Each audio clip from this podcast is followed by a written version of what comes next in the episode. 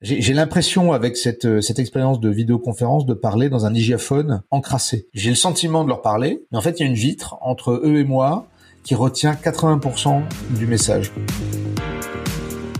Je suis Carole Stromboni pour le podcast L'épreuve coronavirus. J'échange avec des dirigeants et des dirigeantes de PME qui font face à la pandémie et à ses répercussions sur leur activité. Avant d'entendre mon invité, j'ai quand même un mot à vous dire car je sais que beaucoup de personnes veulent faire des sites internet et j'aimerais vous parler de mon outil préféré, Webflow. J'adore Webflow qui permet de créer un site internet magnifique. On peut se présenter de manière professionnelle en quelques clics, toucher et développer son audience très facilement et bien sûr attirer de nouveaux clients et de nouvelles clientes. Souvent, on hésite à créer son site soi-même. On ne sait pas quoi choisir, comment faire, c'est pas évident. Et pourtant, moi, j'ai créé le mien en moins de 10 jours avec Webflow preuve à l'appui dans mon article de blog sur le sujet. Je vous laisse le lien dans les commentaires de l'épisode. C'est mon cinquième site internet, donc j'ai un peu d'habitude, et franchement Webflow c'est mon CMS préféré. CMS en français, c'est système de gestion de contenu. Bon, c'est pas très glamour, mais c'est très efficace et dans la tendance de fond du no-code. Je vous laisse y réfléchir et revenons à l'interview. Dans cet épisode, je suis avec Edouard Filias, qui dirige Jean, une agence d'influence et de communication digitale à Paris. Edouard et moi nous connaissons depuis plus de 20 ans. Nous étions à Sciences Po ensemble, nous sommes suivis à HEC et nous restons euh, bons amis. C'est l'une des personnes qui m'a influencé pour euh, devenir freelance en innovation. Il a été euh, vraiment quelqu'un de très moteur, très inspirant pour moi. Et il a été la première personne à lire mon livre et à écrire une critique de mon livre Innover en pratique qui a été publié chez Erol. C'est vraiment quelqu'un que j'admire beaucoup. En tout cas, je suis ravie euh, que Edouard ait pu prendre le temps euh, de nous parler. Il est très actif euh, sur les réseaux sociaux, dans son univers professionnel évidemment. Il dirige aussi une collection chez Ellipse et a écrit plusieurs livres. J'aurais pu faire un épisode beaucoup plus long parce que c'était vraiment passionnant et j'avais d'autres questions en tête à chaque fois qui, me venaient. Donc peut-être qu'on fera des, épisodes thématiques et on, on entendra à nouveau Edouard. En tout cas, je vous laisse le découvrir et je vous souhaite une très bonne écoute. Eh ben, bonjour euh, Carole, Edouard Filias. Ma société s'appelle Jean et on l'a cofondée il y a huit ans à trois associés.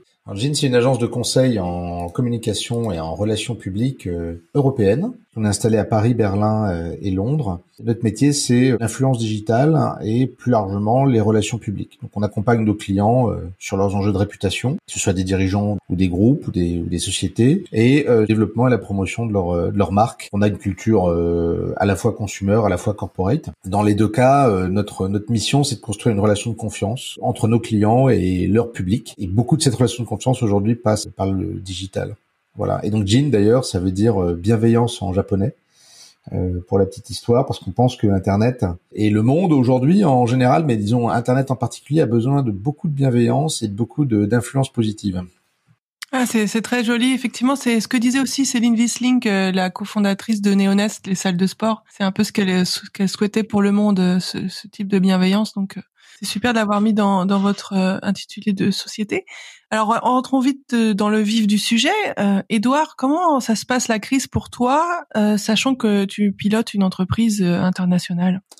Alors, International, c'est une PME, hein, on est 80 collaborateurs, on est une société qui a cru rapidement. Ces, ces huit dernières années, on a été porté, hein, soyons modestes et, et humbles, par en fait la demande de nos clients, utiliser le social comme un, un élément clé de leur communication, en lien avec les relations avec les médias, le marketing digital bien sûr. Et donc, si tu veux, euh, on a cette chance de pouvoir continuer à travailler malgré euh, la crise euh, sanitaire. On a même plus de travail puisqu'il faut aider nos clients à rassurer, à expliquer, à accompagner. Donc il y a une forme de communication de crise un peu permanente qui s'est installée depuis le, le, début des événements, depuis le premier confinement, à laquelle on est, euh, on participe, on participe activement. Voilà, on aide des dirigeants euh, à prendre la parole sur YouTube euh, pour parler à leurs équipes. C'est ce qu'on a fait récemment avec le, le dirigeant du Crédit Agricole, Philippe Brassac. On aide des patrons à prendre la parole sur LinkedIn et à expliquer, mettre en perspective, rassurer parfois leurs équipes. Voilà, donc pour, pour nous, la crise, elle a, elle a essentiellement un impact euh, sur le moral des, troupes, entre guillemets, parce que ce ne sont pas des troupes, ce sont des hommes et des femmes libres. Mais c'est quand même euh, ça le vrai sujet. Autant le premier confinement d'ailleurs, on a été assez résilient parce qu'il y avait de l'adrénaline et parce qu'on avait envie de s'organiser pour que ça marche. Et donc le business, on, a probablement plus pâti parce qu'il y a eu un effet de choc. Les entreprises ont arrêté leur budget. Le deuxième confinement, disons pour faire simple, novembre-décembre, pour l'instant, j'observe l'inverse. C'est-à-dire que les boîtes, les entreprises, nos clients se sont adaptés. Ils vivent avec ce new normal, euh, aussi difficile soit-il. Et donc, il y a, y, a, y a, une continuité des, des, projets, du business, du flux. En revanche, les gens, là, ont le moral dans, dans les baskets. Et donc, euh, il faut serrer les coudes et, euh, et attendre la suite. Voilà en, euh, en résumé la situation. Donc si j'entends bien, toi tu fais partie des, des entreprises qui sont dans le haut de, de ce cas, tu sais, cette idée d'une reprise en cas, enfin plutôt d'une situation en cas avec le cas qui monte. Euh, il y a des entreprises qui tirent leur épingle du jeu et d'autres euh, au contraire qui sont en train de sombrer dans le domaine de la restauration. Voilà des, des PME ou TPE qui, qui accusent le coup avec des pertes de chiffre d'affaires très significatives et d'autres en revanche entreprises comme la tienne, si j'entends bien, qui au contraire surfe sur cette vague. J'ai notamment interviewé euh, Dominique Carla, qui est euh, la vice-présidente du MEDEF et porte-parole, et qui elle a une société de conseil sur l'innovation. Elle prospère, on va dire, même si euh, le moral des troupes est un élément essentiel. C'est bien ça. Vous, vous, ou au contraire, vous, vous accusez le coup, mais où est-ce que vous, au contraire, vous gagnez? Euh, il faut immédiatement euh, faire preuve de mesure euh, et d'humilité. Bon, la crise aujourd'hui, elle nous a coûté notre croissance. Pour faire simple, on fait 30-40% de croissance par an depuis 8 ans. Euh, bon, cette année, on fera beaucoup moins. On comptait faire 10 millions d'euros de, de, de, chiffre d'affaires, on, en fera 9. Euh, donc du coup, par temps, elle nous a coûté notre résultat. Bah, voilà, j'avais un gros client par exemple qui nous avait embauché pour travailler sur sa réputation et son image aux États-Unis et en Europe, qui est une société asiatique qui s'appelle Bluebell. Euh, elle a décidé de suspendre ses budgets. On avait un certain nombre de, de, budgets qui étaient liés à des, à des événements. Il y a eu des opportunités aussi reportées, parce qu'un certain nombre de clients, par exemple, attendaient des levées de fonds, des financements. Il y a aussi de la frilosité hein, chez, chez d'autres. Donc, entre les, les, opportunités manquées et les clients qu'on devait facturer et qui ont été suspendus, si tu veux, ça a détruit le, le potentiel de croissance de la boîte. Je vois euh, un peu la situation d'autres entreprises et d'autres secteurs, et donc je me dis qu'on est bien lotis malgré tout qu'on a de la chance. On a d'ailleurs, je crois, euh, essayé de maintenir ce qui fonctionne bien chez nous, c'est-à-dire l'équipe. Donc pas de plan social, euh, pas de départ organisé euh, plusieurs collaborateurs, un chômage partiel très limité puisqu'on ne l'a appliqué que aux, gens qui ont un rôle de business development. C'est un effort évidemment qui est consenti par ces gens-là, mais euh, mes jeans s'engagent malgré tout à payer 100% de leur leur salaire. Donc non, je peux pas du tout dire si tu veux qu'on soit indemne, euh, mais je pense qu'on s'en sort quand même pas si mal compte tenu de l'étendue du désastre. Quoi. Ok. Et du coup, est-ce que vous en avez profité euh, pour faire de cette crise euh, une opportunité et, être un peu dans l'esprit de Schumpeter ou, ou au contraire, euh, c'est ce que j'ai cru entendre en début de d'interview sur sur des prestations pour que vos clients s'expriment plus dans le domaine du digital? Comment ça s'est passé de ce point de vue-là? Ah, si si l'esprit de Schumpeter venait à nous, nous réveillait de notre langueur pour nous encourager à détruire créativement. Euh, bon, en fait, si tu veux, il y a quand même beaucoup de sidération dans cette histoire.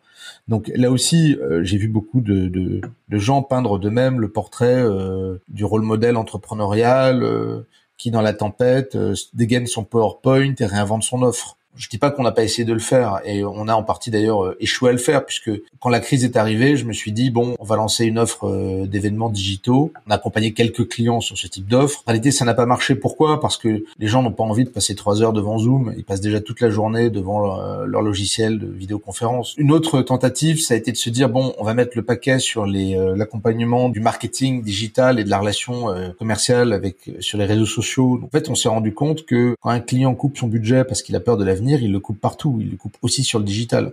Donc il n'y a pas un, budget marketing digital ou promotion des ventes en ligne qui aurait été miraculeusement préservé euh, dans, ce contexte. À l'inverse, on a eu des surprises. C'est l'explosion de la demande de nos clients pour l'accompagnement de leur réputation en ligne.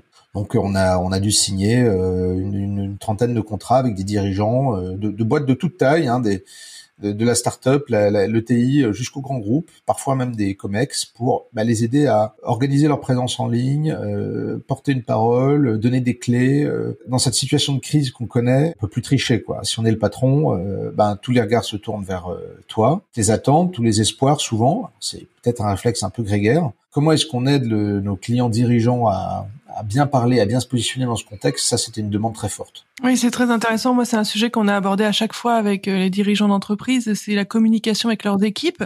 Et euh, ce que j'entends beaucoup, c'est qu'il faut surcommuniquer dans ces moments de crise pour montrer qu'on est présent. Est-ce que c'est toi ce que tu as fait et, et tout en est où maintenant qu'on est en voilà qu'on a de, de l'antériorité. Hein. Ça fait plusieurs mois qu'on est dans cette crise sanitaire. À titre personnel, gestion communiquée. Je crois que j'ai d'ailleurs saoulé un certain nombre de mes collègues, mais c'est pas grave. Je me dis qu'il vaut mieux les leur avoir affligé un peu de castrisme euh, digital euh, que que de leur avoir donné l'impression qu'ils n'étaient pas le centre de leur attention, puisqu'ils l'étaient ils le sont toujours. Comment prévenir euh, la lassitude, le spleen, voire des formes plus graves de spleen, hein, le burn-out, le sentiment de d'épuisement professionnel, qui vient très très vite dans ce contexte de confinement, parce qu'on est livré à soi-même et à son écran. Donc c'est une préoccupation euh, majeure que j'ai d'ailleurs plus ou moins bien gérée, parce qu'on n'a pas vu venir euh, lors du premier confinement l'ampleur du problème. Et ce qui est le plus précieux dans une boîte, c'est quand même les, dans une boîte de service comme la nôtre, c'est les gens, c'est nos collaborateurs, c'est eux qui gèrent nos clients. Si nos collaborateurs sont contents, nos clients sont contents. Euh, donc la, la question, euh, cette question-là, elle est, elle est centrale. Donc effectivement, j'ai voulu euh, garder le lien avec tout le management d'ailleurs, puisqu'on a tous contribué. Donc on fait des gene calls, euh, ce qu'on appelle le gene call, c'est des points euh, hebdomadaires. Euh, je me suis mis à faire des podcasts et les week-ends à les envoyer par mail. On a monté un système de buddy, c'est-à-dire que toutes les 15 jours, on est pairé avec quelqu'un de différent dans la boîte de façon aléatoire et on doit s'appeler une ou deux fois par semaine pour prendre des nouvelles de l'autre. Des newsletters d'infos, des événements en ligne, évidemment. Alors là, on a tout essayé, hein, la réalité virtuelle, faire un cocktail à distance en ligne avec un barman, faire du karaoké karaoké euh, remote. Donc je pense que voilà, tout est bon pour préserver le lien humain et social, pour prévenir en fait la disparition du collectif. Et tu penses que ça a fonctionné jusqu'à présent? Il n'y a pas eu de. Je pense que ça, ça, a, ça a fonctionné plutôt, mais euh, mais pas pour tout le monde. Je pense à des collaborateurs qui ont un stress particulier parce que c'est leur caractère, euh, qui ont une surcharge de travail à un moment donné, qui sont seuls. Donc ça, c'est des c'est des profils qui sont très compliqués. J'en profite d'ailleurs pour dire que je ne crois pas au télétravail.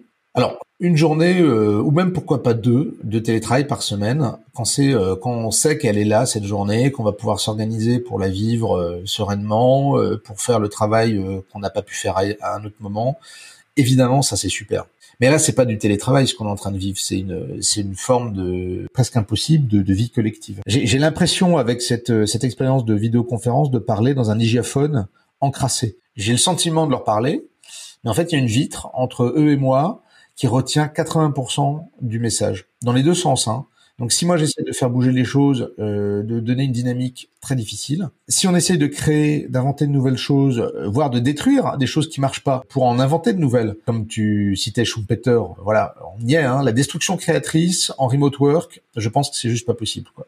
C'est très intéressant ce que tu dis, parce que c'est vrai que là, il y a de plus en plus d'entreprises, notamment américaines, qui le généralisent à 100%, et, et ça devient quelque chose un peu comme un nouveau modèle de travail euh, assez idéalisé. Alors, immédiatement, je me porte en faux, parce que je note que Google, par exemple, a demandé à ses collaborateurs de rester à distance de, de commute. C'était aussi le rêve des, des années, tu te souviens des, comme moi des années 2000, euh, on a déjà eu cette lubie du télétravail, de l'entreprise décentralisée, de l'entreprise sans bureau. Et ça a déjà été un échec. Euh, ça a été l'échec de Yahoo et de plein d'autres startups. Hein. Euh, donc voilà, moi c'est une mode qui se démode et, vite et à laquelle je, je ne crois pas. Et, et la preuve, c'est qu'aujourd'hui, on, on en souffre. Quoi. Ouais, c'est ça pourrait être un sujet vraiment de discussion euh, plus large parce que je, je suis partagée là-dessus. Je pense qu'il y a des, des, des moments d'entreprise qui s'y prêtent bien au télétravail, télétravail et d'autres moins. Mais en tout cas, ce qu'on vit, ça n'en est pas. C'est du 100%. C'est, c'est en tout cas, c'est, c'est pas un mode de, de travail, euh, comment dire, en rythme de croisière, si, si tant est que ça existe. Donc ça, on est d'accord. Et du coup, le passage a quand même été plus simple puisque vous aviez quand même cette culture que vous aviez euh, de un ou deux jours par semaine au choix. Je me souviens, on en avait discuté ça a permis de faire un, quand ça a dû être obligatoire, d'être plus facilement euh, faisable. Et j'avais aussi une autre question. Il y a certaines entreprises qui laissent leurs collaborateurs revenir quand les conditions de, vie ne sont pas idéales. ton, ton, entreprise elle est à Paris, donc pas toujours facile de télétravailler dans son petit appartement. Est-ce que vous, vous avez autorisé ça aussi de revenir euh... oui, oui, bien sûr. Bah, on a on a proposé et, et je crois que on proposera dans l'avenir euh, que les collaborateurs puissent revenir euh, une journée par semaine s'ils le souhaitent. Donc euh, voilà, ça c'est juste de la survie parce que fermer les bureaux, le vrai euh, hard lockdown, quoi, hein, c'est quelque chose qui est, qui est inenvisageable pour un jeune de, de 23-24 ans qui est dans 30 mètres carrés, dont les parents habitent Nancy et qui par ailleurs a une, une charge de travail importante. Quoi. En fait, si tu veux, on a, essayé, on a aussi été très clair parce qu'au début, les gens ont mal accepté le, le, second confinement en disant non, on va rester. Euh, ils voulaient pas euh, repartir en, en, remote, si tu veux. Que, euh, il y a même il y a le, un des premiers lundis, euh, on s'est retrouvé, on était 30 dans les bureaux. voilà, j'ai dit non, non, mais attendez, ça va pas. Euh, on peut pas non plus prendre des risques. Il y a quand même une vraie pandémie. Il y a quand même... On a capé le nombre de personnes qui pouvaient venir dans les bureaux en même temps et, et limiter la présence à une journée par semaine pour ceux qui le souhaitent. Voilà. Donc ça, n'a pas été de soi. Ah ok, ouais, c'est intéressant ça. Je j'imaginais pas effectivement qu'il y ait des personnes qui ne souhaitaient pas revenir chez elles. Et du coup, si on, on, on dézoome un peu sur euh, sur la situation de l'entreprise, tu as mentionné le chômage partiel. Est-ce qu'il y a d'autres aides de l'État euh, qui ont été activées euh, pour Jean? Et plus largement, qu'est-ce que tu penses en tant que chef d'entreprise, voilà, de ce qui se passe par rapport aux aides de l'État? Il y a des, des visions assez assez contrastées parmi les chefs d'entreprise que j'interviewe. Bah écoute, on se souvient pendant nos études, on a on a étudié Milton Friedman et euh, et la théorie de de la helicopter money. Et à l'époque, ça nous semblait un peu théorique. J'ai eu la surprise de voir le l'hélicoptère money euh, se poser dans mon jardin quand euh, la banque t'appelle un matin pour te dire est-ce que vous voulez 400 000 euros? Tu sais pas trop quoi répondre puisque c'est complètement contre-intuitif. D'un côté, l'État a poussé de l'argent vers les entreprises pour qu'elles bah, qu'elles survivent, ce qui est logique. Et tant mieux d'ailleurs parce que cette année, il y a eu moins de faillites paradoxalement que l'année Moi, je suis assez partagé parce que je pense évidemment en tant qu'entrepreneur, euh, tu peux que te réjouir d'avoir plus de moyens pour investir. Euh, au niveau au niveau macroéconomique, est-ce que ça n'a pas contribué à maintenir des business qui n'auraient pas dû euh, se maintenir de toute façon et donc à, à bloquer quelque part aussi des talents, des entrepreneurs, des capitaux au mauvais endroit, au mauvais moment? C'est aussi de l'argent magique dans un sens où, enfin, il va falloir rembourser. C'est très important de faire face à ses, à créances et à ses dettes. Est-ce que quand une boîte a euh, un exercice négatif depuis trois ou quatre ans, elle peut escompter rembourser son PGE dans les trois ou quatre années qui viennent? Donc ça m'inquiète pour la santé générale aussi de l'économie de ce point de vue-là. C'est-à-dire que cette accumulation de créances euh, plus ou moins douteuses, euh, on sait très bien que si un jour quelqu'un crie euh, le roi est nu, ça ne sera pas remboursé, et puis qu'il y a une avalanche de non, remboursement, ça aura un impact. Et à nouveau, on aura une crise économique, à nouveau, on aura des problèmes euh, systémiques. Peut-être l'argent aurait pu s'allouer de façon un peu plus fine dans le tissu économique. Je trouve que tout cela a été très trop massif. Tu veux dire sans assez de, finesse dans le dans les critères d'attribution, de qu'il y a eu des effets d'aubaine et qu'il y a des, entreprises qui de, toute façon auraient dû Et c'est exactement ça. C'est, il y a une pression, euh, je pense, euh, de la part du gouvernement de placer cet argent qui avait été levé donc euh, en Europe, en France pour soutenir le business. Donc bah, les banques ont fait le job. Je dois dire d'ailleurs de façon remarquable. On parle souvent des soignants et à juste titre. On pourrait aussi parler des banquiers. Pour une fois, voilà une profession dont on dit beaucoup de mal et qui nous pèse souvent. Là, ils ont été quand même présents. Hein. Combien d'employés de, de, banques ont été travaillés malgré tout euh, bah, pour faire en sorte que leurs clients touchent leur PGE ou leur euh, ou leur emprunt, et pour certains survivent, puisque puisqu'effectivement beaucoup de boîtes ont survécu grâce à ces aides publiques.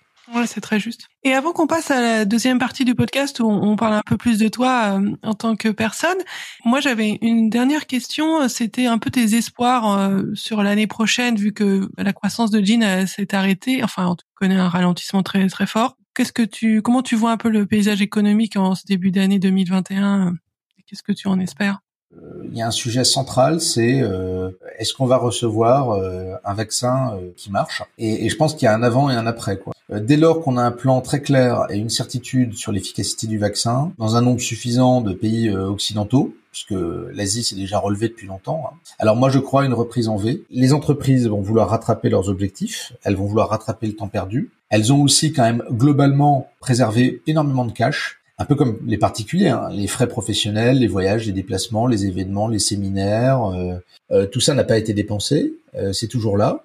Certaines boîtes ont fait des levées de fonds qu'elles ont gardées sur un compte en banque bien au chaud, c'est le cas de Jean par exemple, en attendant des jours meilleurs pour investir. Donc moi je crois que le business va investir pour attraper le temps perdu, et les particuliers c'est pareil. Euh, ils n'ont pas dépensé, ils n'ont pas été au restaurant, ils n'ont pas voyagé, ils n'ont pas pris de vacances, euh, ils ont parfois reporté leur projet immobilier. Donc c'est pareil, la vie va reprendre ses droits. Ils vont vouloir euh, bah, profiter de la vie, puis euh, avancer avec leur projet. Et donc moi je crois à un, je crois un boom, alors qui est largement fonction de euh, la réception du vaccin, de son administration, de sa qualité. Et d'ailleurs on l'a déjà vu ce boom, on l'a déjà vu en septembre où l'activité quand même a vraiment remonté très très fort. Voilà, donc je crois que euh, que euh, moi je moi je suis très optimiste pour euh, le jour d'après quoi. Ah bon bah c'est super d'avoir ce type de témoignage en ce début d'année 2021. Moi je, je, nous souhaite aussi la même chose à tout le monde et puis c'est vrai qu'il y a des personnes qui ont économisé puis d'autres qui au contraire ont, du mal à joindre les deux bouts donc il y a quand même aussi cet autre aspect de la société. je sais pas trop comment on va voir là. C'est vrai. C'est vrai, tu as raison. enfin, c'est quand même une crise économique terrible qui laisse beaucoup de gens dans la pauvreté, dans le dénuement. Enfin, c'est une des raisons pour lesquelles on, en parlera peut-être. Moi, je milite pour le revenu universel, euh, pour avoir euh, justement une espèce de, de, protection, de filet de protection contre les aléas de la vie comme cela. Euh, voilà. Mais si tu veux, là, je parlais d'un point de vue macroéconomique. Je pense à cette classe moyenne et à cette CSP+ qui euh, qui a thésaurisé. Bah, ma théorie, c'est que les gens vont pas garder cet argent sur leur sur leur euh, leur compte épargne, ils vont le dépenser dans l'intérêt de tous idéalement, et notamment des restaurateurs, des petits commerçants, enfin des gens qui vont vouloir remonter leur business. Quoi. Mmh, ouais. Est-ce que toi, euh, ton, Jean, euh, fait du click and collect et beaucoup des sites internet pour ses clients ou vous êtes que sur la, réputation euh, Non, on fait vraiment, on fait vraiment la réputation et l'image, soit sur le produit, soit sur le, le corporate. On peut accompagner la, les dispositifs de nos clients, mais euh, mais on les on les développe pas nous-mêmes sur ces sujets. Tu as mentionné la réalité virtuelle et je voulais rebondir dessus. Je sais que je suis fan et je, je, je suis vos vos projets euh, chez Jean depuis plusieurs années. Vous avez été hyper précurseur sur sur ce champ-là. Euh, Est-ce que ça, ça a connu un, peu un boom avec avec cette crise ou au contraire, euh, ça fait partie des, des sujets qui sont pour pour plus tard?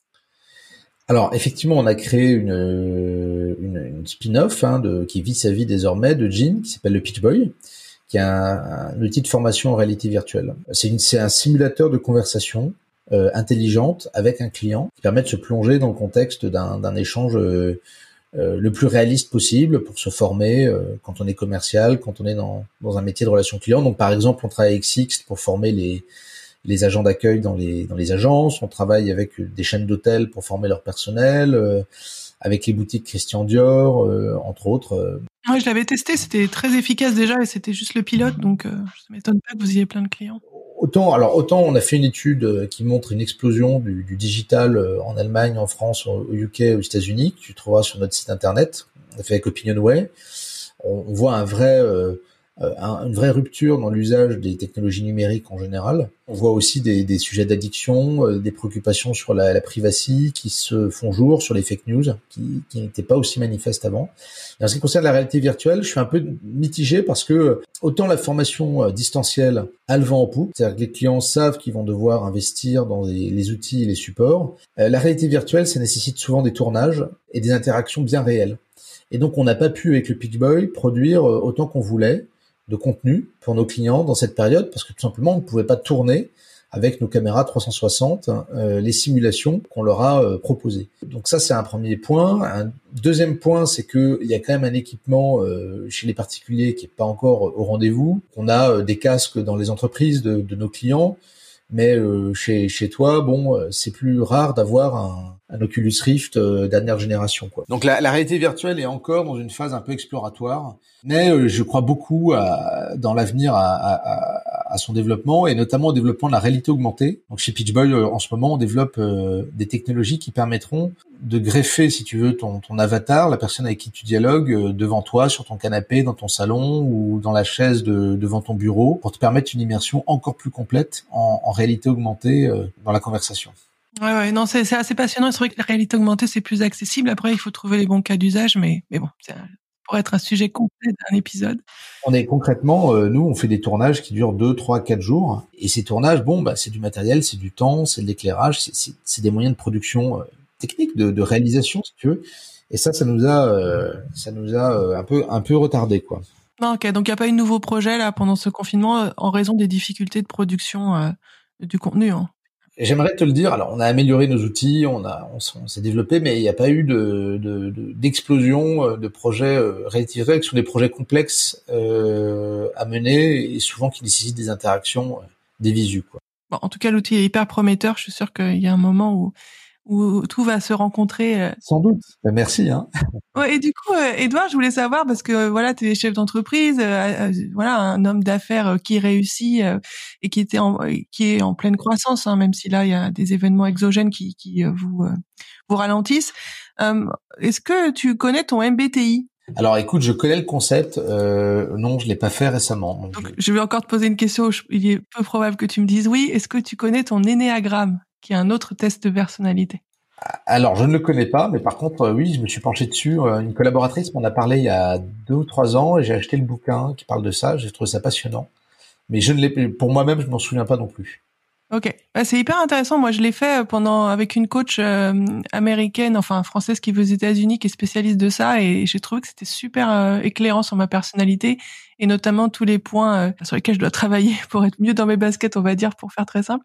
Donc, je trouve que c'est hyper utile et c'est aussi hyper utile quand on connaît celui de nos collaborateurs et quand on est manager pour adapter son discours finalement. Et alors, une question plus simple, là, tu vas, tu vas trouver, tu connais. Est-ce que tu pourrais nous dire quel est ton signe astrologique?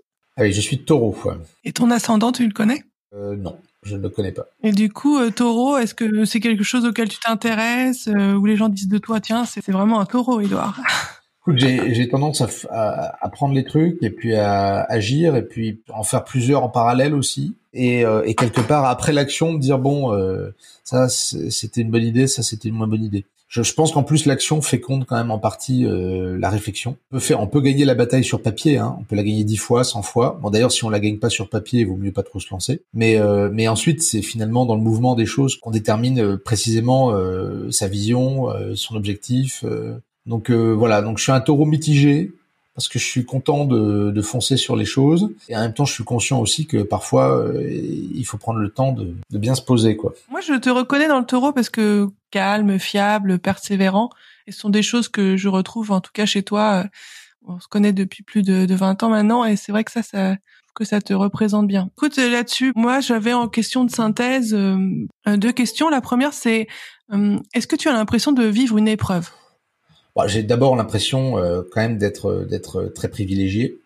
On a une on a un business qui est résilient, une, une très bonne équipe. Euh, j'ai la chance d'avoir une famille euh, et donc tout ça, ça concourt quand même à, à, me laisser penser que bien loti. Euh, et, et, donc, une épreuve, c'est un bien grand mot, quoi. Une contrariété profonde, en tout cas, à titre personnel, oui, parce que euh, je pense que, encore une fois, c'est comme une pause, en fait, dans euh, la vie entrepreneuriale qu'on a connue, qui consiste à créer, à connecter, à fabriquer, à, à, avoir une idée le matin et à la réaliser le soir. Bon, bah, tout ça, c'est pas possible.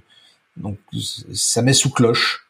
Euh, le, le, le, mouvement du monde, euh, enfin en tout cas le mouvement de, de, mon petit monde qui est euh, qui est celui de notre notre business et, et c'est très très frustrant.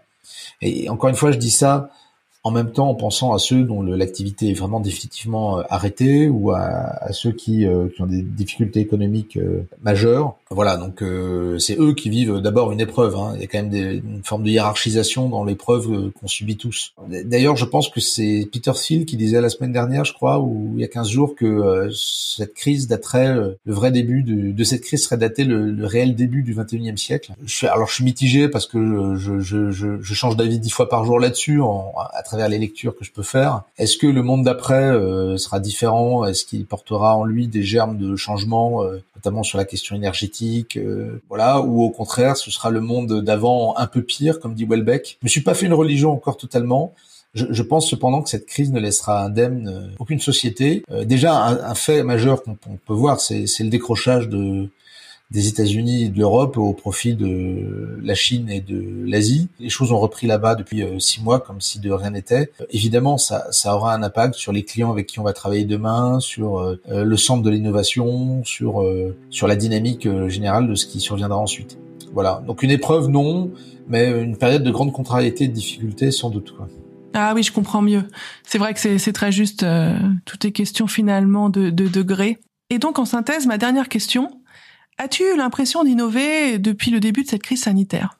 Écoute, moi je pense que ce qu'on a apporté avec mes, mes associés à, au monde des relations publiques, c'est une méthode et un regard sur euh, ce qui est la réputation numérique et la façon dont on la façonne et dont on la projette. Voilà, ça fait maintenant presque 15 ans qu'on travaille là-dessus. Euh, beaucoup de nos clients sont là pour ça. Et je crois qu'on a pu innover euh, sur ce sujet en, occupant petit à petit les nouveaux espaces numériques qui se créent, où nos clients se sont déployés. Hein. Tout a commencé par, par Facebook, puis Twitter, puis Instagram, puis aussi l'ensemble des moteurs de recherche et le, du référencement qu'on y trouve, les forums de conversation. J'en arrive au point de penser d'ailleurs que le backbone de la communication d'influence de l'image aujourd'hui, c'est vraiment le, digital autour duquel viennent se greffer les différentes séquences de communication euh, publicitaire, euh, médias, euh, institutionnelles. Et donc je crois que qu'on a pu contribuer avec d'autres, hein, dire à innover dans dans le, la création du métier de l'influence numérique. C'est quelque chose qui nous qui nous rend d'ailleurs assez heureux parce que euh, il faut innover encore et encore, euh, s'adapter aux attentes des clients, s'adapter aux évolutions technologiques. Donc moi, ce que je souhaite à, à chacun, bah, c'est de trouver une façon de conjuguer euh, sa quête personnelle de d'épanouissement, qui fait que on s'estime heureux ou malheureux à la fin de la semaine, avec un projet collectif. Je pense que cette tension-là, elle est, elle est au cœur de, de la crise qu'on est en train de vivre. Euh, on ne fait rien sans le collectif, qu'il soit l'entreprise, qu'il soit euh, la société, qu'il soit l'engagement euh, associatif, politique, etc. Et on ne fait rien sans une forme d'épanouissement individuel, de, recherche, de pursuit of happiness, comme comme comme disent les Américains. Donc quel est le quel est le, comment régler cette bonne tension entre entre cet enjeu collectif, cet enjeu individuel. Voilà. Et je pense que sur des questions comme l'énergie, euh, l'égalité euh, et l'égalité des chances, euh, l'accès à la technologie de tous, c'est un sujet qui, qui, est central. Voilà, donc je souhaite à chacun de trouver son, son bon équilibre entre ces deux pôles en 2021. Et merci Carole pour m'avoir interviewé ce matin. Je suis ravi. Et avant de lancer le générique de fin, J'aimerais vous aider en parlant d'un outil extraordinaire pour créer des tunnels de vente. Car un site c'est bien, c'est même excellent, mais si on veut vendre quelque chose, un outil pour créer des tunnels de vente, c'est mieux. Et je vous recommande System.io. C'est une startup française, donc tout est en français, y compris le service client hyper réactif, et aussi côté fiscalité, c'est beaucoup plus simple pour le calcul de la TVA, etc. De plus, c'est toujours bien de soutenir des sociétés françaises, enfin je trouve. J'avais fait un benchmark, euh, une étude comparative assez longue pour euh, pour choisir cet outil-là. Donc si je peux vous faire gagner du temps, euh, c'est avec plaisir. Un tunnel de vente, vous savez, c'est comme un grand entonnoir dans lequel rentrent les personnes susceptibles d'acheter un produit ou un service et qui deviennent à la fin des clients. Beaucoup de personnes qui rentrent au début, quelques-unes à la fin, mais ça ce sont vos clients. Bon, c'est un peu plus complexe, mais en tout cas, c'est l'une des grandes tendances à prendre en compte aujourd'hui. J'ai aussi créé ma formation en ligne sur l'innovation et j'en suis très heureuse. J'ai d'autres projets d'ailleurs, mais ce n'est pas l'objet. J'ai écrit un article sur le sujet de ce système.io, vous avez le lien dans les notes de l'épisode, et surtout n'hésitez pas à me contacter si vous avez des questions. Mon objectif, c'est de vous recommander des outils, de vous faire gagner du temps. Voilà, innover, c'est évidemment un état d'esprit, mais ce sont aussi des techniques. Et je vous laisse un lien en commentaire avec toutes mes recommandations. C'était Carole Stromboni pour l'épreuve coronavirus. Musique originale par Grégory Kahn. Montage par Simon Loris. N'hésitez pas à laisser un commentaire ou des étoiles. À bientôt!